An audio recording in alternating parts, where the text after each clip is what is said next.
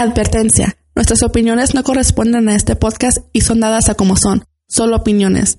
Si este podcast es escuchado por menores de edad, se recomienda que estén acompañados de un adulto.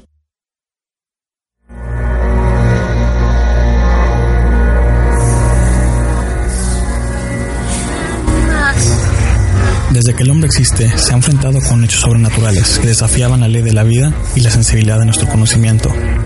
Ahora, estamos en el siglo XXI, pero todavía suceden estos eventos y muchos siguen sin explicación. Sean bienvenidos a Entra la Oscuridad, Entra la Oscuridad, Entra la Oscuridad, Entra la Oscuridad.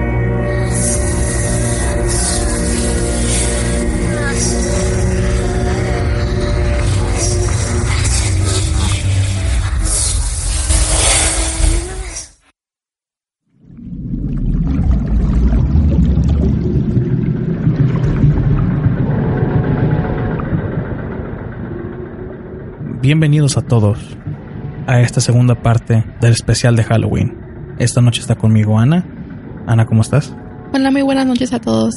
Muy bien, Juan, aquí estoy tratando de no, de no salir corriendo del miedo porque el material que tenemos hoy está para que no puedas dormir en la noche y menos porque como es un especial de Halloween hemos preparado mucho material que tal vez ya lo han escuchado antes pero colectamos toda la información que pudimos acerca de todos los casos que encontramos y espero que les guste. Y quiero agradecerles a todos por acompañarnos en esta noche. Espero que todos se pasen una noche de brujas tranquilo y seguro con los seres queridos.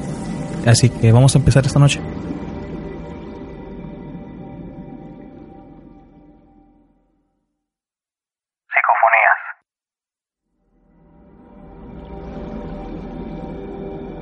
La psicofonía que van a escuchar fue tomada en Estados Unidos, una locación que se supone estar empujada. La persona que compartió esto no pudo dar el nombre del grupo paranormal donde colectaron este pedazo de evidencia, ya que no está afiliado con ese grupo. En el lugar encontraron lo que parece ser un horno enorme, al que deciden abrir e investigar. Lo que captaron fue esto.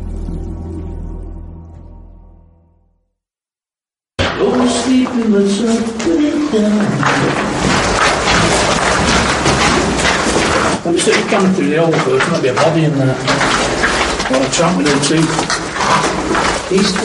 like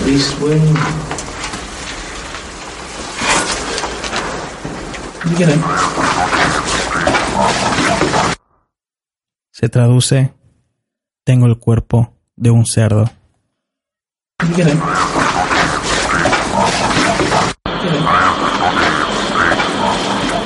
En la caja de descripción encontrarán el link al video original. Todo eso lo dejamos a su criterio.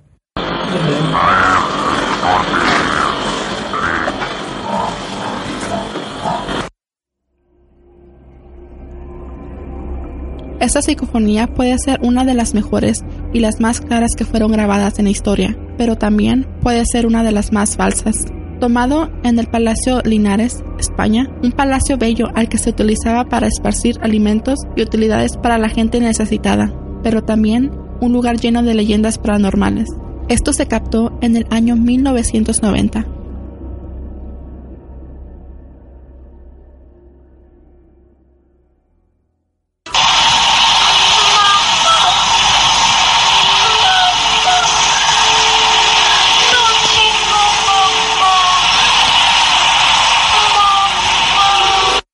Eso no es todo.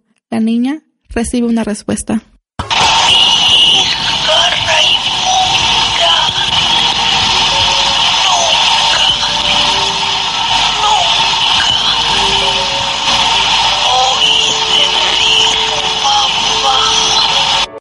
En nuestra opinión sincera, no es real. Algo así es muy fácil de duplicar, pero todo esto se lo dejamos a su criterio.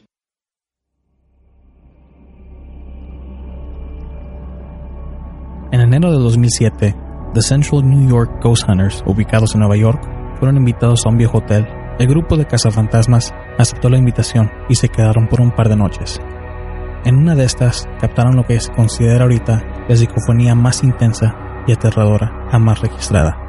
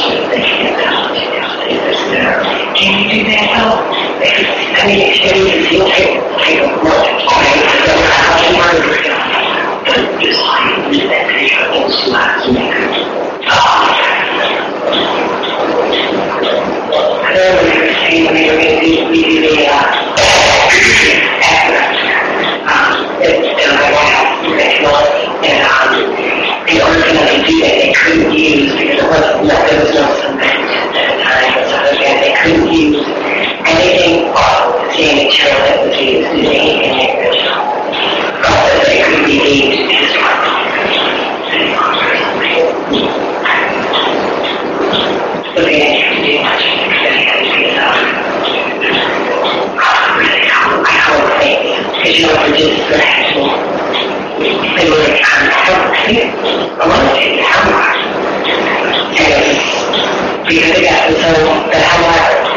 recognize that rich pattern in the.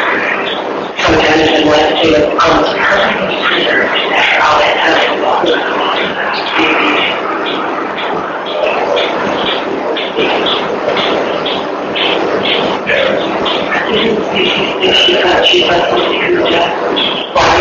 you?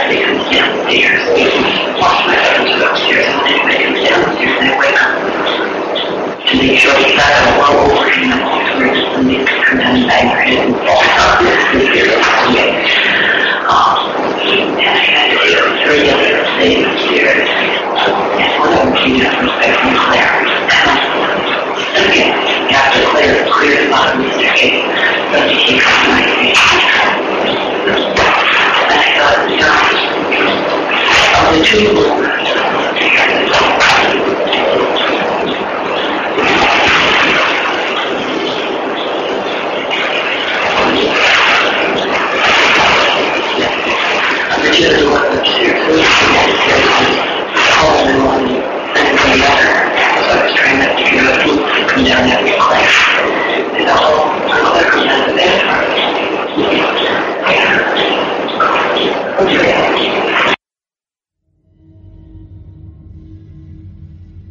Combinación de llantos, gritos, de mujer y hombre. Yo cuando lo escuché, me imaginé como si fuera una escena de violación. Pero la verdad no hay mucho que pueda soportar esta teoría. Síganos en nuestras redes sociales, facebook.com diagonal ELO podcast, Instagram y Twitter bajo arroba ELO guion bajo podcast y también nos pueden agregar en Snapchat bajo ELO podcast.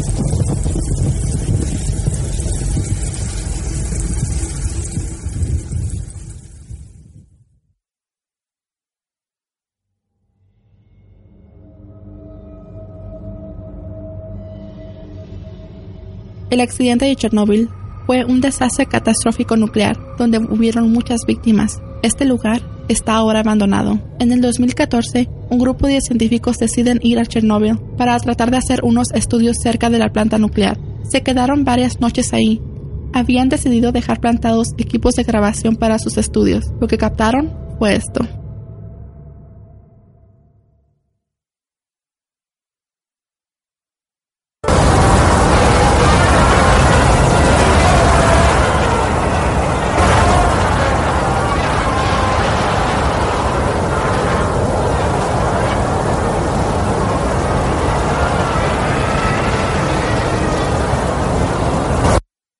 A esto apodaron la voz del demonio.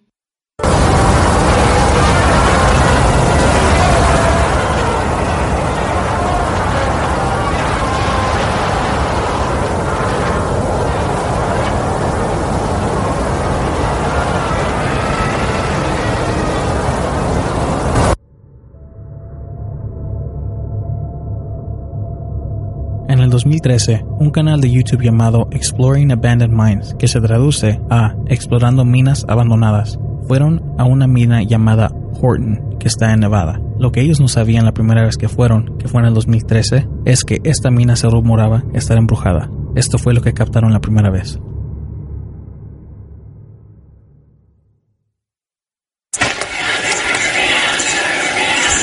What is that wind?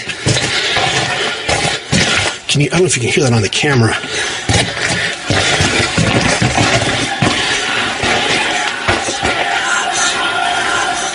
Do you hear that? It stopped.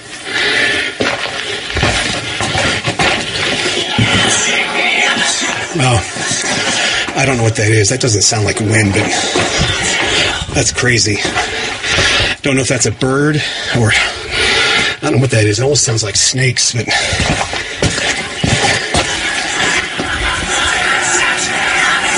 Wow. I've heard some weird stuff in mines, but that is definitely creepy. I don't know what that is. So let's get out of here and uh, head back out to the portal. Um, that was weird.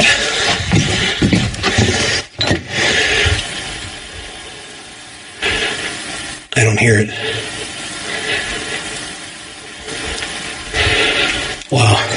Strange. Después de haberse espantado, huyeron del lugar. Decidieron no seguir con la investigación. Exactamente un año después, regresan para grabar y explorar esta mina más profunda, y lograron captar esto. to fit through while the smaller rocks would tumble through into the tram car that would wait right here and then would drive it right out the tunnel. They were motorized, uh, kind of like a modified dump truck. And I'm not going to climb up these ladders and check all that out. Too wet, too rusted. And okay, here's a final parting shot of the end of the Horton Tunnel. And uh, there's the uh, ore pass with all the cascading water. And um, what the fuck is that?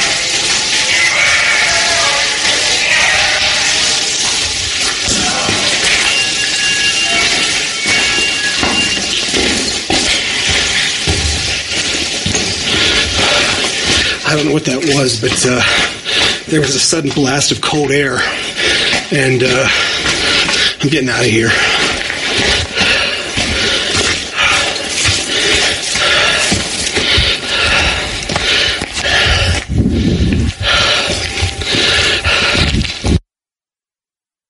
Claro, el canal lo dejaré en el link para que ustedes le echen un vistazo por sí mismos.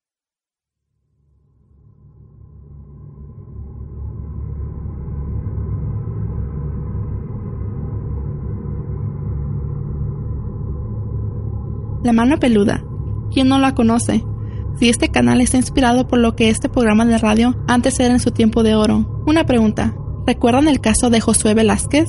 Era el año 2000 cuando sucedió. Una noche como otra para la mano peluda, donde su locutor, Juan Ramón Sáenz, toma la llamada de la gente para que cuente sus experiencias paranormales, solo que el joven que llamó fue este. Josué Velázquez, desde el Monte, California. Josué, ¿cómo está usted? Buenas noches. Muy buenas noches, señor. Bienvenido, gracias por estar con nosotros y gracias por escucharnos allá en el estado de California. Es para mí verdaderamente eh, honroso eh, que gente mexicana uh, logre tan tan distinguido programa que, que llega a todo el mundo por vía internet uh, y me resulta a mí también, como se le escribía, muy uh, confortante poder platicar con ustedes. Gracias, Josué, es muy amable y estoy para servirle. Muchísimas gracias, señor. Eh, llevo más de cinco años intentando pactar con algún demonio. Mi objetivo principal era en un principio, pues hacer contacto y llegar a una negociación con, con Satanás, con, con Lucifer, con, con algún, con ese demonio mayor. Sí, señor, y lo que no me pueda contestar, Josué, lo respetamos, ¿eh? ¿Para qué quiere hacer ese contacto? Mire, señor, eh, a la edad de, de 14 años, Sí. eh, mi familia entró en una crisis económica severa. Perdimos cuanto teníamos. Nosotros acostumbrados a un estatus de vida eh, diferente al que nos estábamos enfrentando, empecé a buscar posibilidades de cómo poder ayudar a la economía de mi familia. Debo comentarle que, que, que fueron tantas cosas que yo buscaba eh, que, que en una ocasión, bueno, eh, llegaré al punto, señor. Eh, Sí. Me encontré un libro de brujería eh, donde decía la forma de impactar con un demonio llamado Lucifugio Rofocale. Sí. Si uno lograba hacer contacto con este demonio, que estaba bajo el dominio de Satanás, o de Belcebú, o de Lucifer, o cualquiera que sea el nombre de este, podía pedirle tantísimas cosas como bienes materiales. Mi objetivo principal era en un principio tener dinero.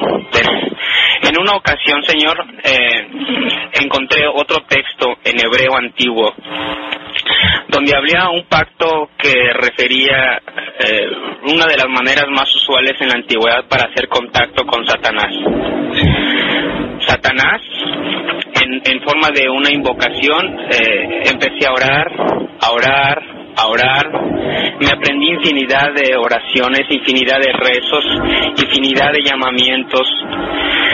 Eh, le pedía, aparéceteme, le decía, quiero verte, mándame a alguien, yo quiero saber que, que me estás escuchando. Tardó como año y medio, señor, en que obtuve mis primeros resultados. Sí. ¿Cuáles fueron los primeros resultados? Mis primeros resultados fueron los siguientes. Eh, yo estaba haciendo todas mis operaciones en, en la casa, en la casa eh, de todos ustedes, la casa en México. Eh, eh, yo en una oración donde yo estaba verdaderamente desesperado, eh, me corté las venas. Eh, era parte de un ritual y, y invoqué el nombre de, de un demonio. Este se me apareció. Yo esperaba verlo con cuernos, esperaba verlo con cola, esperaba verlo eh, en esa forma eh, eh, como la, la- la conocemos. Sin embargo, se me apareció en un señor muy delgado. Era un señor negro, muy delgado, que se sentó junto a mí El audio que les quiero enseñar fue lo que se captó en una parte de este relato, un relato que tomó todo el tiempo del aire de la mano peluda. Es esta parte en específico que quiero que escuchen. Ah, mire, eh, hay, hay cuatro seres ah, que están, ah, desde que los invoqué, no se han ido. ¿Están ahí con usted?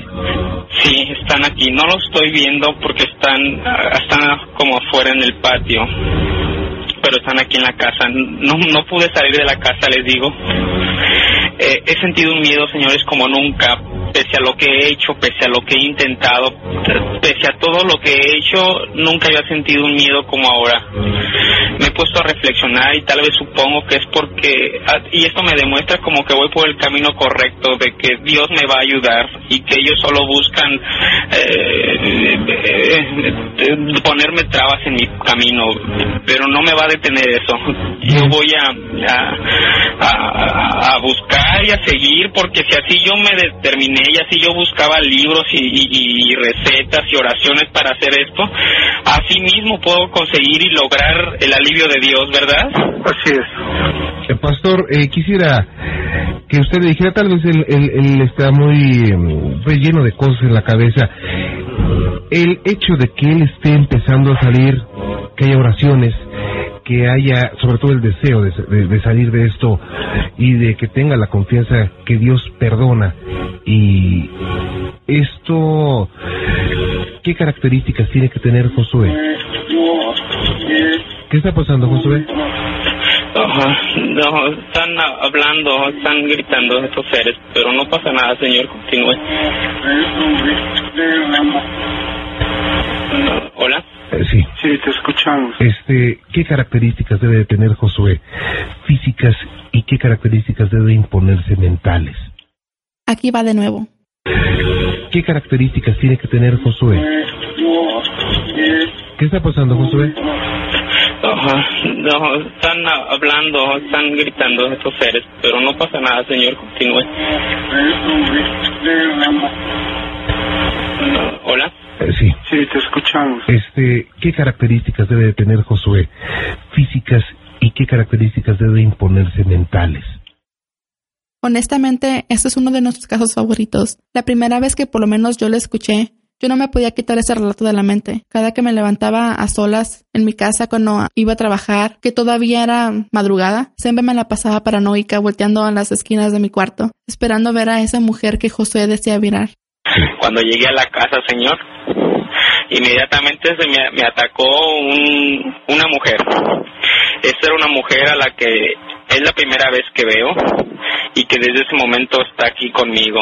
Ahorita está aquí a mis espaldas. Está con usted, ¿cómo es? Esta es una mujer blanca, muy delgada, cabello negro eh, eh, como a la mitad de la espalda y no tiene pies.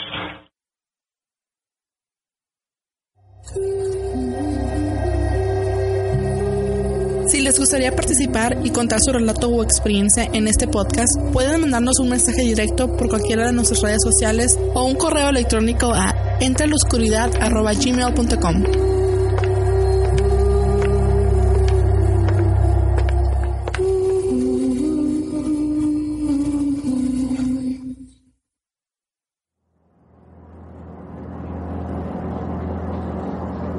el 2008, una estación de radio local de Chihuahua hizo un especial de Halloween. Una joven decide llamar para compartir su acontecimiento paranormal. Y este fue su relato.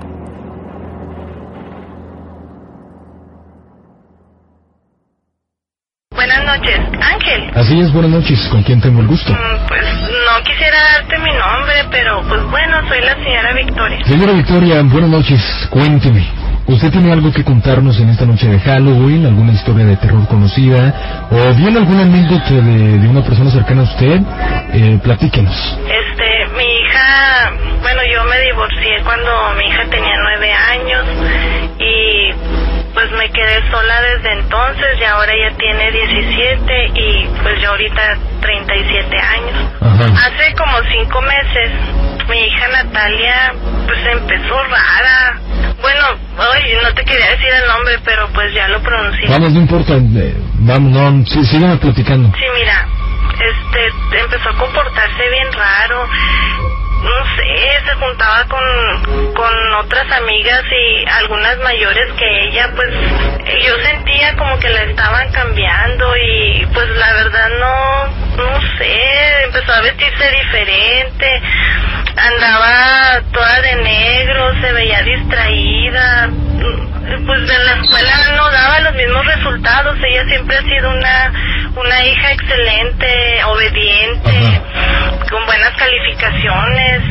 Y pues desde entonces empezó todo, empezó todo mal.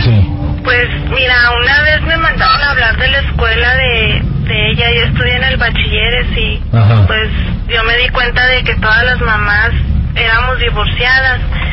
Y pues nos estaban diciendo de que las encontraron pues jugando a la ouija y y que tenían fotos de los de los maestros y de alumnos así como si estuvieran haciendo brujerías no sé la verdad eso me dio mucho miedo y me desconcertó Y, y luego, eh, ¿usted no, no acudió a la escuela, no sé, con los directivos a ver qué estaba pasando? Sí, sí fui, pero pues es, todas las mamás ahí estábamos reunidas y comentábamos de lo que había pasado. No nos explicábamos qué, qué era. Lo que sí nos dimos cuenta era de que una de las mamás, la que, la que creemos que, pues, que las indució en esto, eh, no había ido, no había asistido. Entonces, pues, como fue fuerte la, la falta que ellas cometieron, pues la suspendieron y ahorita está sin ir a la escuela y me trata súper mal, me grita, hasta parece como si alguien estuviera dentro de ella, se comporta de una manera muy extraña, la verdad estoy bien, bien preocupada. Sí, hacer con mi hija.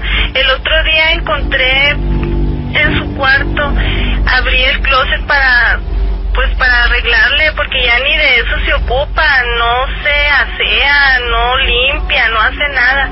Abrí el closet y encontré una foto de su papá rodeado de velas negras. En eso ella entró y me amenazó, me gritó horrible, me dijo muchas cosas, groserías, me amenazó con el cuchillo, me dijo que yo había matado a su papá. Yo le decía, no, hija, no entiende, tu papá está fuera de aquí, yo no lo he matado, tu papá no está muerto. Y como que ella se resistía y me, en eso me enterró su cuchillo en, el, en la cama porque eh, como que ella sintió que estaba que estaba fuera de, de lo que ella estaba haciendo y ella misma como que platicaba con alguien decía no no mi mamá no mató a mi papá ella no fue mi papá está vivo Ah, caray, o, o- o sea, eh, empezó a gritar eso, eh, refiriéndose a quién o qué.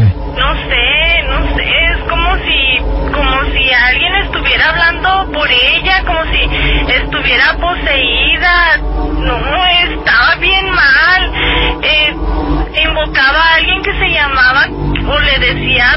O, algo así y que ella decía que yo, que yo había matado a su padre, pero, pero no, no la podía hacer entrar en razón. Se tiró al suelo, le se empezó así como a convulsionar y, y yo la quería calmar, pero me retiraba, me pataleaba y ya no sabía, no sabía qué hacer.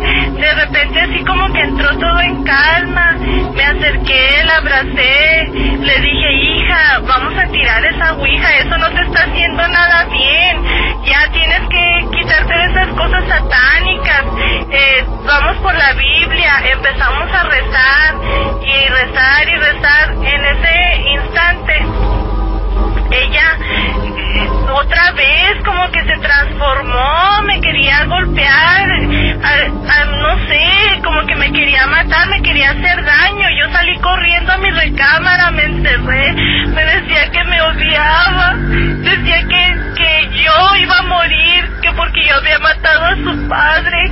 No, me siento bien mal, bien mal, siento como, como, como escalofríos, como, como mucho frío, no sé qué pasa. Victoria, se- señora. Está bien, señora. Señora, bu- bueno, pues parece que eh, hemos hemos perdido la llamada. No, Eh, no, aquí sigo, Ángel. eh, si, si gusta, aquí podemos dejar la, la llamada, no hay, no hay problema. Perdóname, es que no sé qué me pasó. Me sentí mal. Te digo que mi hija me odia, me quiere matar.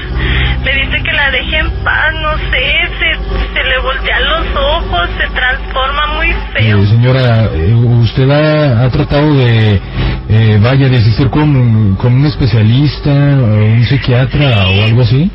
pues la verdad, hace poco hablé con un padre y me dijo, ¿sabes qué, hija? vamos a tener que ir a tu casa y, y llevó agua bendita y empezó a hablar, a platicar con ella, pero no sé, no sé, ella qué le pasa, se, él empezó a rezar y y él empezó a echarle agua bendita, pero se transformó completamente, empezó a oler muy mal, así un, no, pues no te puedo explicar la forma eh, en que ella se puso, se le echó encima al padre, empezó a golpearlo y el padre seguía rezando, seguía rezando, pero no podía contra ella, se defendió, corrimos al cuarto a encerrarnos porque estaba, estaba endemoniada, sabíamos qué hacer.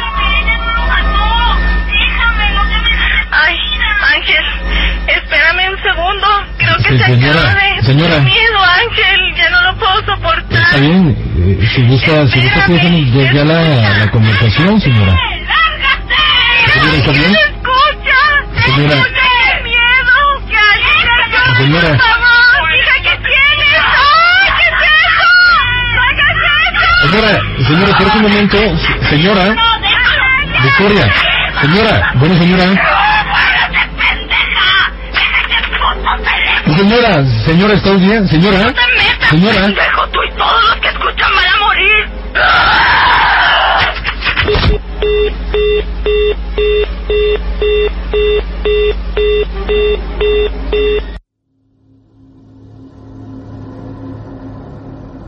Supuestamente, el locutor del nombre Ángel Roberto Ordóñez Rodríguez empezó a cambiar su carácter después de esta llamada. Los temas de sus programas cambiaron rotundamente. En el Mañanero y Hotline hablaba de temas como hombres contra mujeres. Cuando el amor se convierte en odio, mándala volar.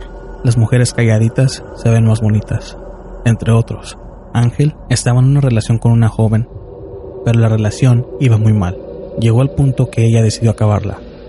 Él, enojado, llevó a la menor de edad a su domicilio, donde la agredió físicamente para posteriormente violarla. La asesinó ahorcándola con un cable mientras mantenía relaciones con ella. La madre de Ángel informó a las autoridades, ya que ella fue la que los descubrió. Ángel estaba inconsciente encima de la joven. Cuando llegaron los policías a la escena del crimen, vieron dos cuerpos unidos por sus genitales inmóviles. Él encima de ella, inconsciente.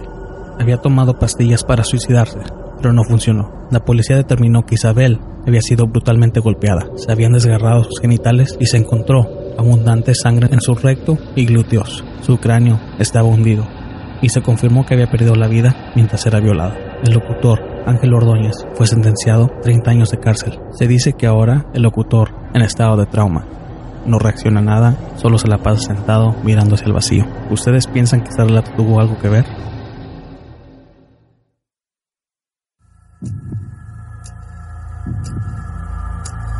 Si les gustaría patrocinarnos, pueden aportar a este proyecto en nuestra página de patreon.com diagonal ELO podcast. Tenemos diferentes opciones para su conveniencia económica. Cualquier cantidad es bien recibida y agradecida.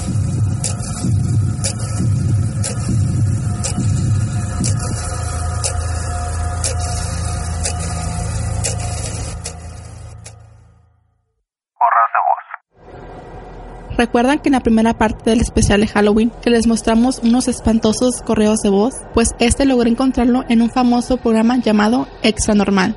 Sé que a lo mejor han escuchado de él. Se supone que una viuda los contacta para decirles que ella, a los tres días que falleció su esposo, llamó a su celular solo para que el buzón de correo le respondiera con esto. El 25 de diciembre lo mataron, mm, lo velamos tres días. Tres días lo estuvimos velando, mm, lo enterraron, mis cuñados pues le echaron el celular y como a los tres días yo le marqué, decía que estaba fuera del área de servicio. Y nada más por curiosidad, pues por no, no haya ni quién en ese momento. Y le volví a marcar y estaba igual. Y ya como hace unos días, hace una, yo pienso que tiene más de ocho días. Le marqué y iba bajando pensando en él, porque yo soy muy incrédula para todo esto. Iba pensando, iba diciendo, bueno Alejandro, si estás aquí todavía conmigo y eso, házmelo saber. Y llegué al baño, me senté y todo, ya en eso le marqué.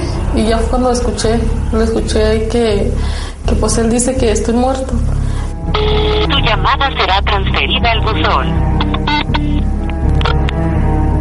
Lo siento, usted no puede dejar un mensaje para... Este buzón está lleno. Hasta luego. He muerto. ¿Lo creen? Tu llamada será transferida al buzón. Lo siento, usted no puede dejar un mensaje para... Este buzón está lleno. Hasta luego. Les vamos a ser sinceros. Algo así se me hace un poco raro, ya que no nos mostró pruebas de que podía ser la voz de su esposo, porque tal vez pudo ser de otro hombre. Pero de todos modos, lo incluimos aquí porque se nos hizo un hecho interesante.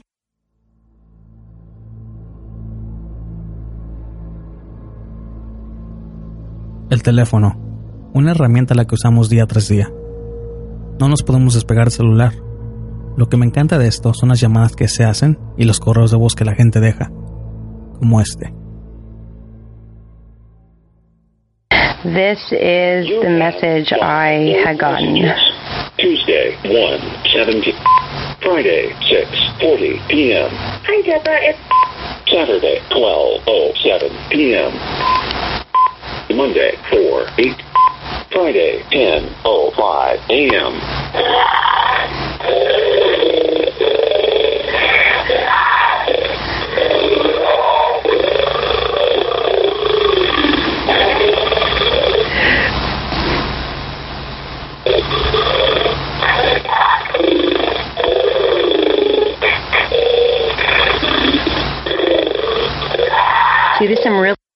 Esta mujer reporta que recibe llamadas de su propia casa, sin importar que ella esté dentro de su hogar y con el teléfono en la mano.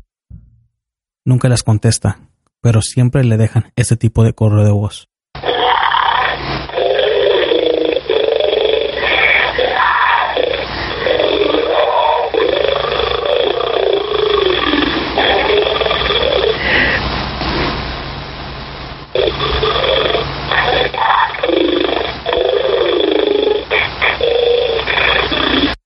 Ella tomó las grabaciones y la mandó con expertos, a los que le dijeron que los sonidos no son de un animal, sino de la persona que está del otro lado del teléfono. Esto sucedió en el 2013. Cientos de personas estaban recibiendo ese tipo de llamadas.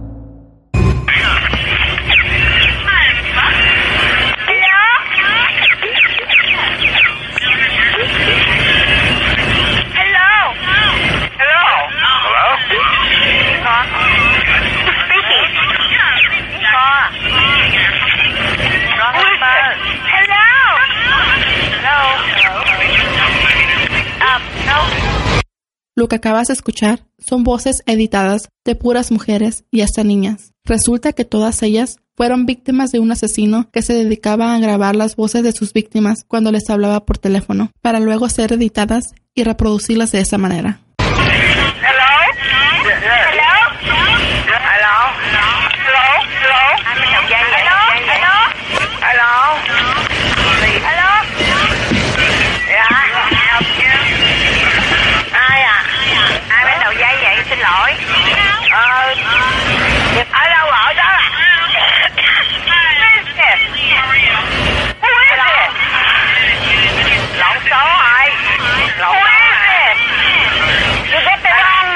El caso sigue abierto.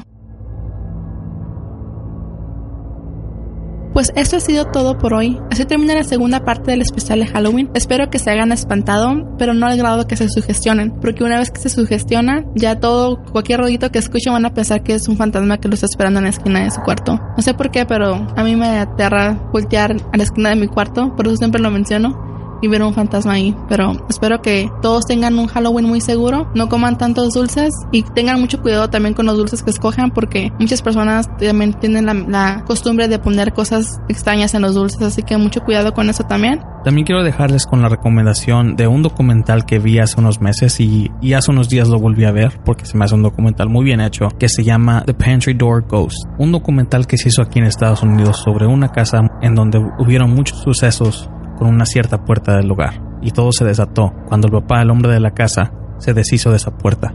En la caja de descripción les dejaré el link para que la puedan ver, para los que puedan entenderle y los que no, ojalá la puedan encontrar subtitulada y si la tienen, si la pudieran compartir en nuestra página de Facebook para que todos la puedan ver. Es un documental muy bien hecho y la verdad es uno de mis favoritos. Y como dijo Ana, que todos pasen una divertida noche de brujas de parte de Ana y su servidor Juan, que pasen una muy buena noche.